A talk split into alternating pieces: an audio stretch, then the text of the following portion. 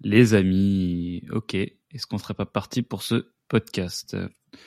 Alors, euh, ça va être un format un petit, un petit peu pardon, différent de d'habitude, puisque euh, je ne suis pas dans mon studio, je ne suis pas accompagné d'Anthony qui m'a setup le matos, et vous l'entendez peut-être, euh, certainement même d'ailleurs dans la qualité de cet audio, qui va être un petit peu plus crado que d'habitude.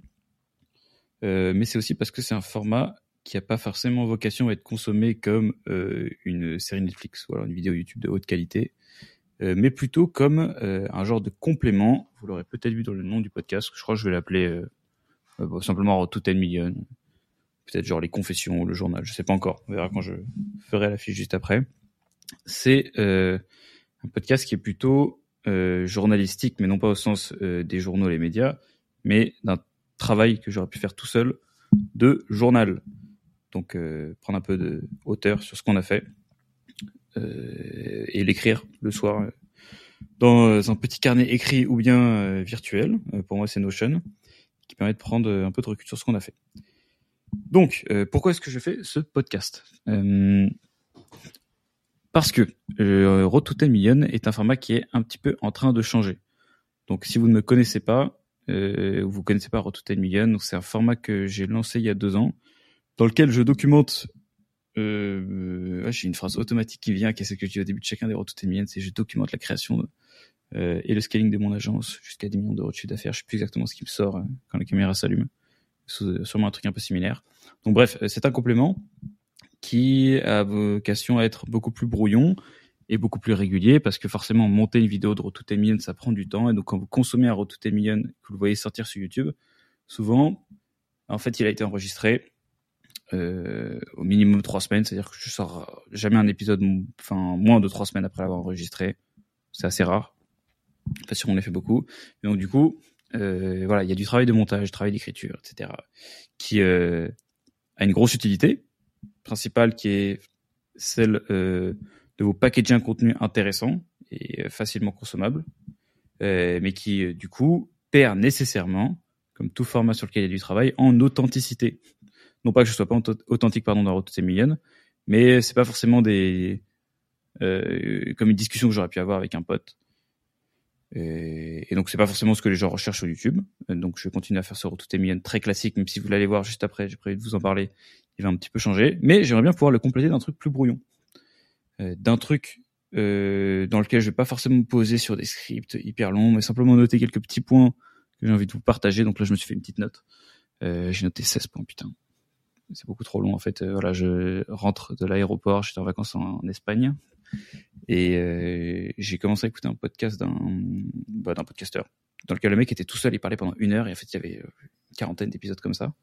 J'ai trouvé ça super intéressant déjà et ça m'a un peu ouvert l'esprit sur le fait que ça pouvait être intéressant une personne qui parle une heure parce que on, reproduit cet effet qu'il y avait un peu au démarrage de YouTube, je trouve de quand tu parles à quelqu'un, enfin quand tu regardes une vidéo de YouTube de quelqu'un, t'as l'impression de lui parler. Euh, et donc ça, ce format-là, il est possible que dans une configuration euh, un peu plus similaire à ce que je suis en train de vous proposer maintenant. Donc bref, euh, ça me permet aussi un peu de travailler mes, capacités d'improvisation, dont je faisais, enfin auxquelles je faisais beaucoup appel au début de Kodak et euh, qui ont depuis un peu plus laissé place à de la préparation, ce qui est aussi une très bonne nouvelle. Mais euh, euh, voilà, ça c'est ça, s'est un petit peu perdu et je trouve que c'est quand même une skill qui est intéressante et que moi j'avais beaucoup aimé par exemple quand j'ai découvert Oussama Hamar euh, où en fait il glissait dans quelques-unes des conférences qu'il ne les préparait pas. Je trouvais que ce, ce- cette petite phrase qui glissait de temps en temps, du coup que enfin les personnes qui avaient pas maté toutes les vidéos d'Oussama pouvaient pas d'Oussama Hamar pardon pouvaient pas connaître, eh bien euh, ça faisait que tu euh, étais encore plus impressionné par ce qu'il racontait. Parce que tu dis putain ce mec-là il n'y a pas réfléchi. Je sais pas si c'était vrai. Je pense que oui. Mais en tout cas, je- trouve que c'est une skill qui est intéressante de développer. Et donc, comme tout ce que je fais, pas, forcément tout ce que je fais, je suis un forceur, euh, mais comme pas mal de trucs que j'ai voulu faire d'un point de vue professionnel, bah, je vais le faire en public. Donc voilà, mes amis, euh, vous vous retrouvez avec un podcast qui n'aura que trois règles. Je me suis noté trois règles. La première, c'est qu'il n'y aura pas de montage. Donc, euh, il y aura des longueurs, il y aura euh, des, voilà, des bouts de, de sons qui seront pas très quali, des trucs pas forcément très intéressants. Euh, et probablement un petit blanc à la fin, le temps que je réouvre mon onglet pour arrêter l'enregistrement, etc. Bon, ce sera pas propre. Donc il y aura pas d'intro, etc. et tout. La première règle. La seconde chose, euh, c'est qu'il y aura pas de fréquence. Donc souvent au début, moi j'aime bien quand je lance un format dire ouais ça va être un format hebdomadaire, voilà mensuel, etc. Euh, là je sais que si je fais ça, je ne pourrais pas. Enfin voilà, c'est un truc encore qui va se payer au prix de l'authenticité. C'est-à-dire je vais sortir le micro quand j'ai le temps, un peu comme un hobby, parce que pour moi ça en est vraiment. C'est-à-dire que je préfère faire ça que euh, je sais aller sortir boire des verres. J'aime bien me poser avec un micro et faire du contenu, ce qui est un peu difficile à comprendre pour pas mal de gens. Euh, et tout, tout, tout, c'est la seconde règle, c'est pas de fréquence. La troisième règle, c'est pas de réécoute. Alors elle est un petit peu plus risquée euh, parce que euh, je suis pas sûr de le respecter, pour être 100% honnête. Euh, alors ce que ce que j'ai envie d'en tirer comme avantage, c'est que pas de réécoute, ça m'évite euh, de pouvoir émettre un avis sur ce que j'ai raconté, qui est un peu contre l'objectif du journal. Le but du journal, justement, c'est de, dire sans filtre ce qui te passe par la tête. Euh, mais par contre, c'est un petit peu risqué parce que je suis quand même à la tête d'une boîte de 50 personnes et donc si je dis une grande dinguerie dans ce podcast, je peux impliquer euh, d'autres personnes que moi. Euh, mais bon, euh, à la fois, je trouve que c'est, il n'y a pas beaucoup d'entrepreneurs qui font ce genre de travail-là. Euh, pour les probablement pour l'une des raisons que je vous ai un peu mentionné précédemment. Mais moi, je le trouve intéressant ce travail parce que j'aurais bien aimé le consommer de la part de pas mal d'entrepreneurs qui m'ont un peu inspiré euh, et qui ont beaucoup partagé de contenu sur les réseaux sociaux, parce que moi c'est beaucoup ces gens-là qui m'impressionnent, mais qui n'avaient pas forcément de format un peu comme ça, où ils allument un micro, ils parlent, ils l'éteignent et ils envoient sur les réseaux sociaux. Et ce truc-là, bah voilà, j'ai envie de tester. Donc, euh, trois règles, pas de montage, pas de fréquence, pas de réécoute. Euh, on va voir ce que ça donne. Je vais essayer euh, de suivre quand même, euh, j'allais dire une trame, c'est pas vraiment une trame, parce que c'est plutôt des points. Je sais même pas si je tous parler de tous je me suis noté des trucs, je vais vous partager un petit peu sur l'actualité de Kudak avec un mix de leçons que j'en tire. Euh, c'est surtout cette partie d'ailleurs, d'ailleurs là du travail que j'aime beaucoup, euh, que j'avais un peu commencé à faire sur LinkedIn pour ceux qui me suivent dessus. C'est euh, de partager des réflexions, mais sans explication derrière. Donc là, je pense que j'ai un peu plus de temps pour les explications.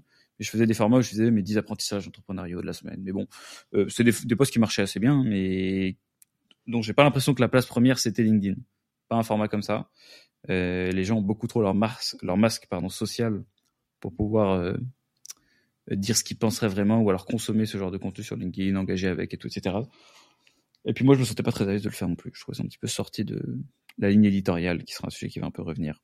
Euh, et qui est aussi une des raisons pour lesquelles j'ai envie d'essayer cet exercice. C'est que j'ai une... Enfin, je commence maintenant avec la croissance de Kodak, en fait, à... Euh, comme mon canal d'acquisition, ma marque personnelle est un gros canal d'acquisition pour la boîte, à avoir une ligne édito. Je peux pas raconter n'importe quoi. Enfin, même moi d'ailleurs, j'ai pas envie de raconter n'importe quoi, c'est absolument normal. Donc je commence un peu à raisonner ma marque comme une plateforme, comme on pourrait faire sur une marque classique. Euh, ceux qui connaissent un peu les documents plateforme de marque voient de quoi je parle. Les autres, c'est euh, simplement un genre de guideline pour que donc la marque au sens brand, non pas entreprise, euh, soit respectée. Quand une boîte grossit, qu'il y a, il y a plein de personnes qui y touchent. Donc voilà, euh, ça sera totalement hors de la brand plateforme, pardon. Et on va parler d'actu. On va parler de quelques petites réflexions. Et c'est parfois d'ailleurs plutôt des questions que je me pose, plus que des, euh, voilà, des, opinions arrêtées, disons. Voilà, alors bon, j'ai noté quand même de commencer par me présenter. Je sais même pas combien de temps que j'enregistre, peut-être que j'aurais dû le faire au début. Je vais regarder sur mon, mon onglet. J'ai combien de temps d'enregistrement? Putain, j'ai 8 minutes déjà. La prochaine fois, je me présenterai au démarrage. Mais bon, ça fait partie euh, du direct. Donc, euh, je m'appelle Théo Lyon. Euh, j'ai 25 ans. J'aurai 26 ans le 4 octobre de cette année. Et dans ma vie, j'ai fait un parcours très classique et académique jusqu'à mes 22 ans. Et ensuite, donc je ne sais pas tout de suite vous parler de la suite. Euh, donc j'ai commencé par faire, euh, voilà, j'ai habité à Versailles, je suis allé dans des très bons euh, établissements dans mon éducation, puis j'ai fait de prépa économique et commerciale qui m'a permis d'intégrer HEC en 131e position. Euh, oui, je me souviens de mon classement là. Je me souviens pas tout le temps. Je sais plus si c'est 131 ou 133. Sûrement un des deux. Euh, voilà. Et donc, en intégrant HEC, je me suis d'abord beaucoup plu. Puis, j'ai commencer à émettre quelques petites questions sur les chemins euh, auxquels elle nous destinait, disons, qui m'ont paru assez standards euh, et peu euh, procurateurs de bonheur, ça se dit pas. Euh, enfin, disons, moins pas garanti de donner le bonheur euh, de façon assurée.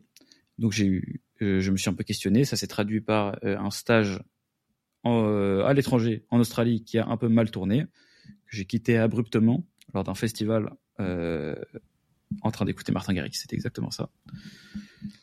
Euh, et donc ce truc-là m'a motivé un peu essayer de tracer ma propre voie qui en fait très paradoxalement est, est, devenue euh, l'activité que j'avais quittée puisque j'ai fait une agence de d'acquisition en ligne qui est exactement le stage que j'ai quitté euh, il y a quatre ans maintenant.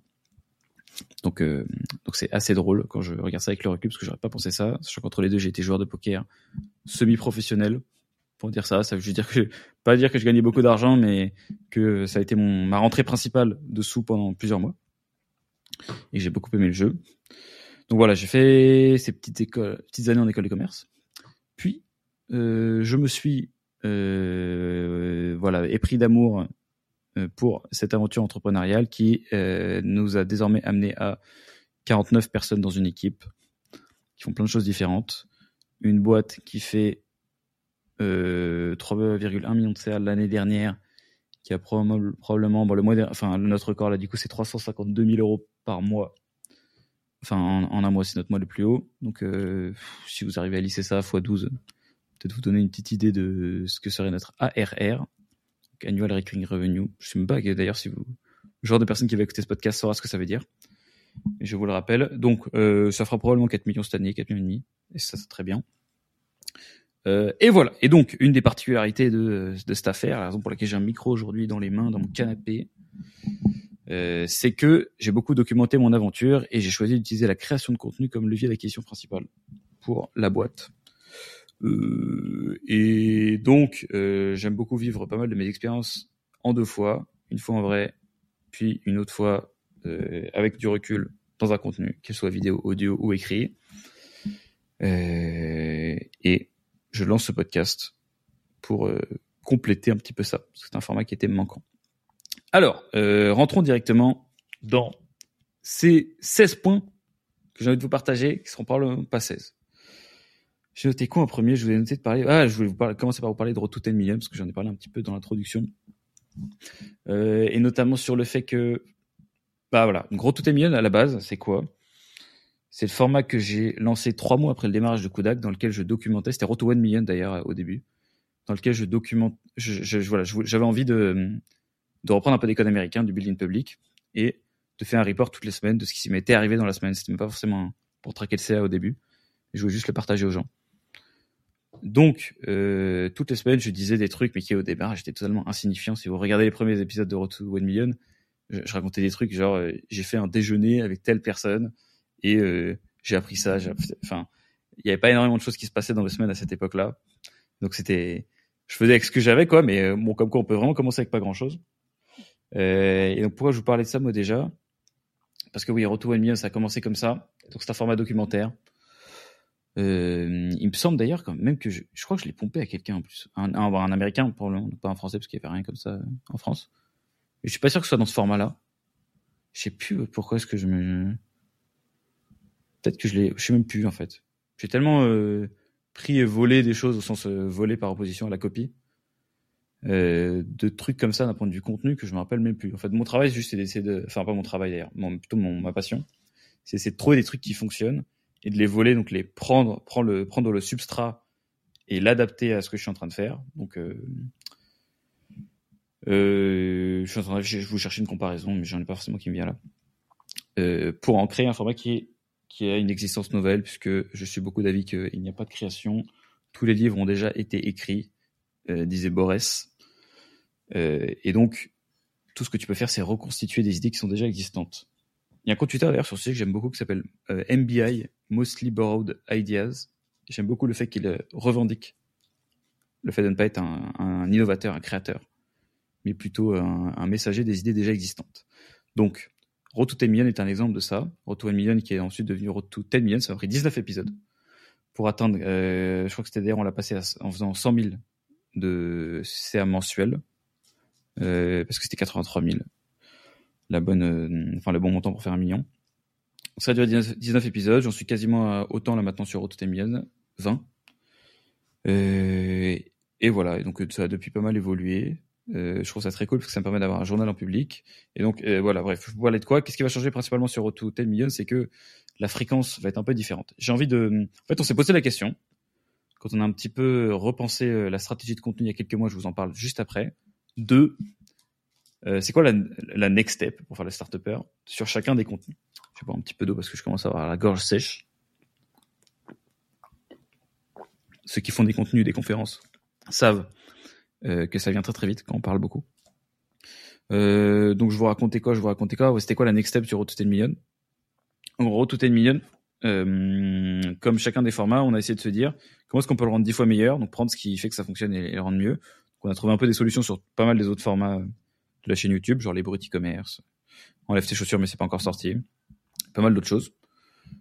Euh, et on s'est dit qu'en fait il fallait qu'on aille vers du Netflix. Qu'est-ce que ça veut dire? C'est que j'ai beaucoup aimé moi la série L'Agence, qui est sortie il y a pas longtemps. Euh, enfin, dans la saison 3 est sortie il y a pas longtemps sur Netflix, ça a été sorti avant sur TMC, les vrais le savent, et l'ont regardé en avance. Donc c'est l'une de mes séries préférées. Et je trouvais ça très cool, le fait de créer un storytelling autour euh, de ce qui est finalement une activité professionnelle, hein, qui fait certes un peu rêver les gens, parce que c'est de l'IMO, euh, mais j'ai trouvé ça très intéressant euh, de proposer une qualité de production comme ça sur une aventure de la sorte. Donc j'ai envie que Rototemien tende à devenir ça, que ce soit plus une personne dans sa chambre, parce qu'on m'a déjà fait le feedback euh, de oh, putain, c'est marrant, toi t'es toujours à ton bureau, on se rend pas compte que t'as 50 personnes, qui est pas aidé par le fait qu'on n'ait pas de locaux.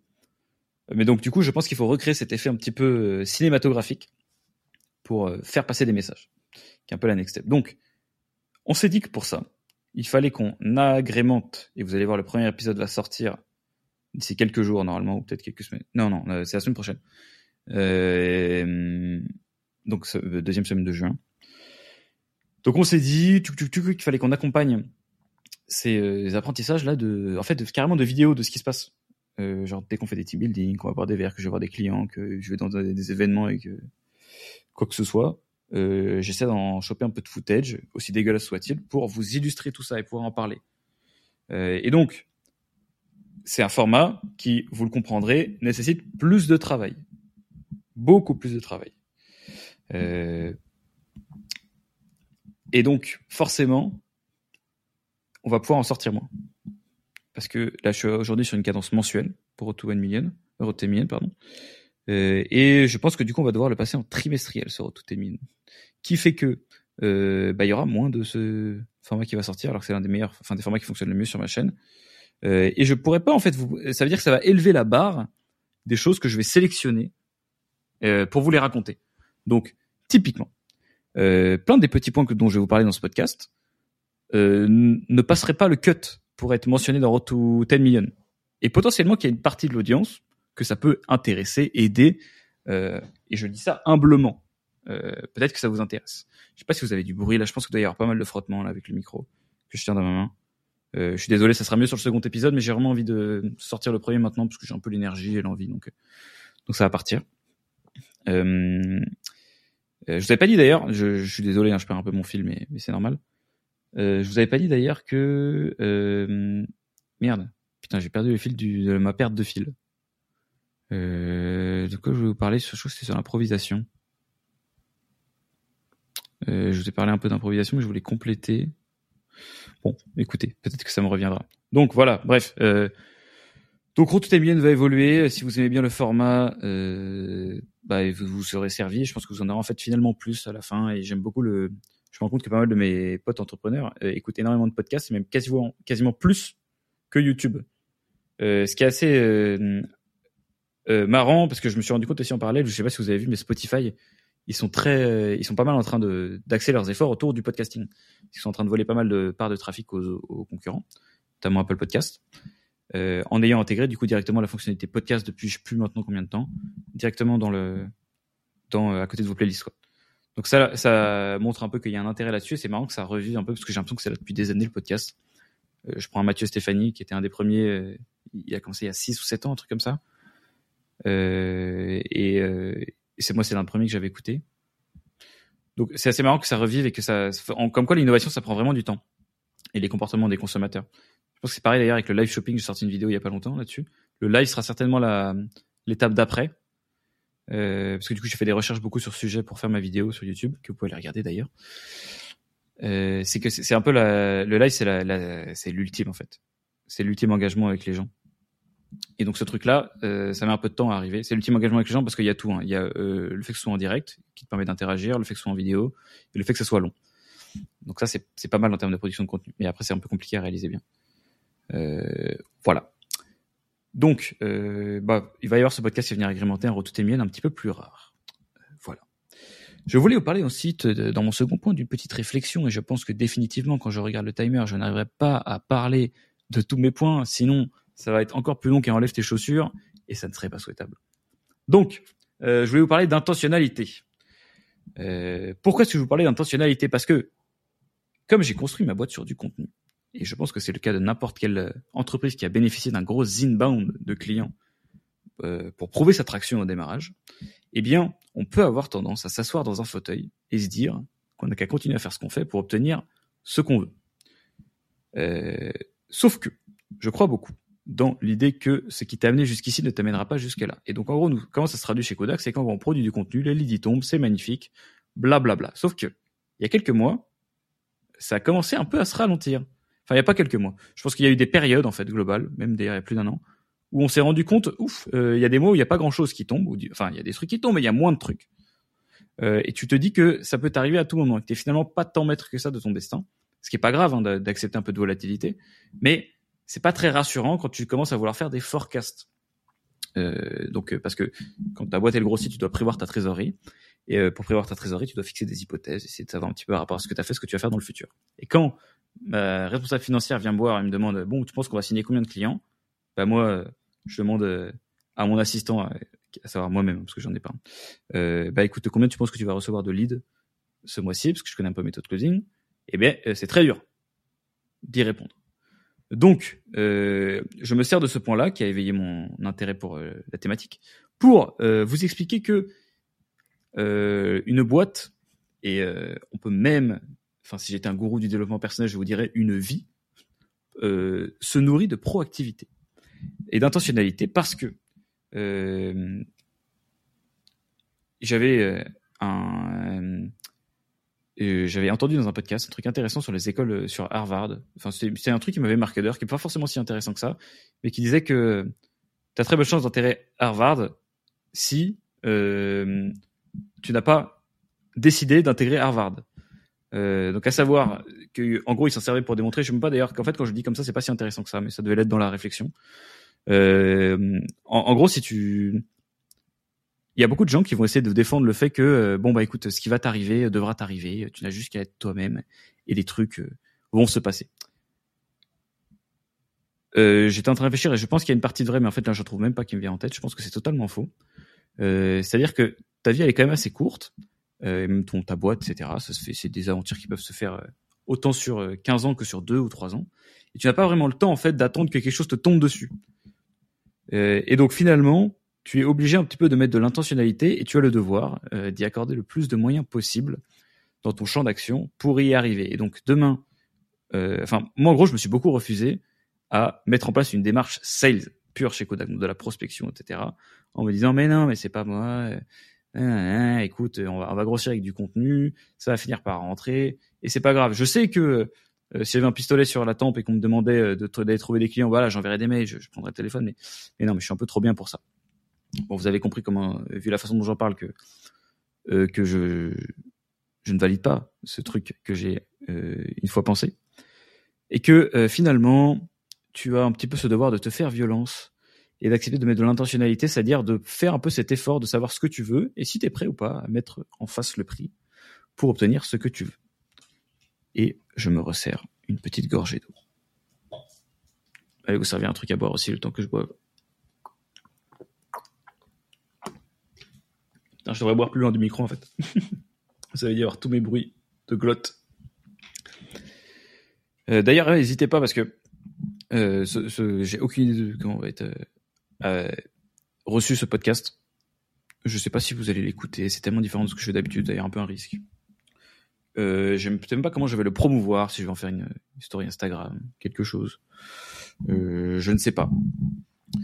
Euh, et donc, euh, je, je, sais pas, voilà, c'est pas le truc que je vais rendre le plus visible, disons, sur mes réseaux sociaux. Donc, j'ai envie que si vous, en pensez quelque chose, vous mettez un message. Le canal le plus facile pour me, pour me rejoindre, c'est euh, Instagram. Donc, mettez-moi un truc là-dessus. Et euh, j'aimerais que vous me disiez ce que vous en pensez. Si vous trouvez que ça a de la valeur, si vous trouvez que non, je devrais un peu plus préparer ces trucs-là, si vous aimez bien, si vous voulez que je poursuive. Euh, Dites-le moi vraiment, parce que si je reçois rien, ça sera pour moi l'équivalent d'un feedback négatif. Voilà, donc c'était la seconde idée, mettez de l'intentionnalité. Je sais pas si je bien réussir à vous le, à vous le démontrer. Euh, honnêtement, peut-être que je m'en branle, peut-être pas. à voir. euh, on passe au point suivant. Donc, euh, oui, je voulais vous parler d'une notion intéressante. J'ai noté sur ma, en fait, à la base, c'était une note que j'avais notée dans mon dans mon téléphone où j'avais simplement remarqué que les impôts, donc le système d'imposition en France, est en fait un système freemium. Vous allez voir où je vais en venir. Peut-être que ça vous semble un peu bizarre. Euh, ça veut dire que pendant 18 ans, tu utilises le produit gratuitement, à savoir vivre. Et en fait, on t'annonce un jour, toc, toc, toc, attends, attends, maintenant c'est payant. et là, et là, hop, c'est bon, tu vas nous donner une petite partie de ton revenu, t'es bien gentil, qu'on va te prélever de différentes façons différentes. Euh, différentes façons différentes, oui. Oui, absolument. Cette répétition euh, était nécessaire. Euh, et on va te, voilà. Maintenant, tu t'as plus vraiment le choix de, partir. Et donc, je me suis dit que finalement, tous les plus gros business de la terre étaient euh, en, quelque forme des freemium. Euh, et ça va aussi beaucoup avec le fait qu'il y a pas mal de boîtes qui se construisent sur le contenu, qui est en fait finalement une, façon de faire du freemium où tu donnes ton contenu gratuitement avant de, faire passer à l'étape suivante. Euh, et je trouve ça assez fascinant et magnifique que le freemium devienne un outil marketing. C'est-à-dire que ça, avant les gens ils disaient, euh, oui, écoute, euh, viens payer pour mon contenu. Euh, et donc il fallait payer le montant pour avoir 100% du contenu. Et maintenant ils vont dire, attends, au lieu d'avoir 100% du contenu, je vais prendre 20% du contenu, je vais te le filer gratos et je vais m'en servir comme, marque, comme marketing tout court. Euh, et ça, c'est pas mal parce que ça crée un petit peu ce qui s'appelle du goodwill, euh, donc de la brand simplement. De ah cette personne m'a donné, euh, j'ai mon biais de réciprocité qui est en train de me démanger. J'ai vraiment envie euh, de venir acheter son truc payant euh, si jamais il a réussi à me convaincre en premier. et donc je pense que tous les business, s'ils ne le sont pas déjà tous, j'avoue, j'ai pas mené la réflexion jusqu'au bout. évidemment, j'ai pas eu le temps. C'était il y a deux heures, j'étais dans le taxi pour entrer de l'aéroport, me cassez pas les couilles. Euh, et bah tu, tu, tu merde, qu'est-ce que putain, j'ai encore pas le fil de mon idée, c'est pas possible. Euh, oui, tous les business voilà ont vocation à devenir du freemium. Donc à trouver une façon gratuite de délivrer de la valeur euh, avant d'en tirer une plus grosse euh, par la suite. Voilà. Euh, donc ma note numéro 4 c'est la vie c'est pas LinkedIn. Bon, euh, alors, un dilemme maintenant se pose à moi avant de commencer à répondre à cette question, c'est que ça fait Putain, ça fait 27 minutes que j'enregistre. Euh, clairement, si je vais au bout des 16 points, ça fait 2h30. Donc, là, je, c'est le moment où je, je, décide si je vais faire un podcast de 30 minutes, si je vais faire un podcast d'une heure ou d'une heure et demie. Euh, et ben, écoutez, je pense que je vais prendre l'option 30 minutes pour être sûr au moins de poster ce truc-là, d'espérer qu'il n'y a pas eu trop de problèmes de son à l'enregistrement, parce que ma hantise, c'est de découvrir que depuis le début, vous entendez des cling, cling, cling, cling, cling dans, dans l'enregistrement. que rien de tout ça n'est exploitable parce que clairement c'est aussi le problème d'ailleurs de ce format c'est que ça se refait pas genre là euh, je peux pas j'ai pas envie de c'est comme un journal le journal t'as écrit le truc une fois tu le dis pas une deuxième fois là j'ai déjà dit le truc ce sera plus du tout naturel la seconde fois donc je suis obligé d'exploiter ce truc euh, donc on va quand même répondre à la question la vie c'est pas LinkedIn ça veut dire quoi la vie c'est pas LinkedIn? Ça veut dire que je sais pas si vous avez remarqué euh, mais que LinkedIn est la seule plateforme sur laquelle on publie du contenu en ligne sur lesquels les gens euh, enfin pas la seule d'ailleurs, mais disons que c'est une des la plateforme qui a une avance de un facteur de x10 ou x1000, ce qui est les gens portent des masques. Euh, alors ils portent des masques dans leur engagement d'abord. Ça veut dire que disons que demain je vois un post sortir avec euh, des meufs à poil, un mec torse nu hyper hyper gaulé, j'en sais pas si c'était une meuf, euh, et que c'est une photo que sur Instagram j'aurais liké mais euh, en un éclair, sur LinkedIn je peux pas liker. Pourquoi? Parce qu'il y a le phénomène du peut-être que mon patron va me voir en train de liker euh, cette personne à moitié nue, et donc euh, je ne peux pas euh, passer pour un con devant lui, en fait, euh, simplement. Donc finalement, euh, ce qui est liké sur YouTube n'est non pas ce que les gens aiment, mais ce que les gens pensent qu'on accepte qu'ils aiment. et donc tout s'explique sur l'algorithme LinkedIn, sur pourquoi est-ce que la majorité des posts c'est de la merde. c'est parce que les gens n'écrivent pas enfin, les créateurs de contenu ne publient pas ce que les gens aiment, ils publient ce que euh, les gens veulent, veulent faire croire qu'ils aiment. je, sais pas, pourquoi je rigole depuis le début parce que j'ai des posts qui me viennent en tête comme ça là, les fameux putain j'ai frôlé le burn-out. Euh, j'ai refusé un, CDI à 150K pour une aventure entrepreneuriale. Aujourd'hui, je suis chez Pôle emploi. Bon, bref, c'est ce genre de dinguerie là, euh, qui sont en fait pas forcément la faute euh, des créateurs de contenu, hein, euh, mais plutôt du public qui n'ose pas porter ses couilles et aimer vraiment euh, les trucs, euh, qu'il qui a vraiment envie d'aimer. Euh, et donc, on pourrait aussi rejeter la faute derrière sur les patrons qui vont juger une interaction LinkedIn pour se faire un avis sur une personne. On pourrait aller assez loin. Mais ce qui est très intéressant, en revanche, c'est que malgré tout, eh ben, ça progresse. eh ben, ça progresse parce que euh, je pense que on, dit souvent euh, LinkedIn est en train de se Facebookifier. Les gens ils foutent des photos de eux en vacances, etc. Ça c'est un progrès monumental. C'est-à-dire que les créateurs de contenu, ok, ils commencent à parler comme sur Instagram, mais bientôt ceux qui consomment vont commencer à engager comme sur Instagram. Et là, on pouvoir avoir enfin une plateforme professionnelle dans laquelle les gens partagent des trucs, enfin partagent qui ils sont vraiment. Donc je pense que LinkedIn peut avoir un impact positif là-dessus. C'est pour ça que je suis très bullish sur la plateforme. Ce qui me permet de formuler l'idée que la vie c'est pas LinkedIn. Et donc, si vous tirez vos apprentissages business pour monter une boîte, vos apprentissages personnels je ne sais quel coach qui aurait trouvé le chemin, dont le aurait trouvé le chemin de LinkedIn, pour euh, construire vos opinions et surtout vos actions au jour le jour, et là vous allez être très déçus. vous allez finir comme euh, un communiqué politique ou le discours d'un politique, on peut dire de manière générale, c'est-à-dire de façon totalement aseptisée puisque les gens ne partagent que. Enfin voilà, les posts que vous allez voir, c'est les posts qui sont likés par le plus de gens. Les posts qui sont likés par le plus de gens, c'est les posts les plus consensuels.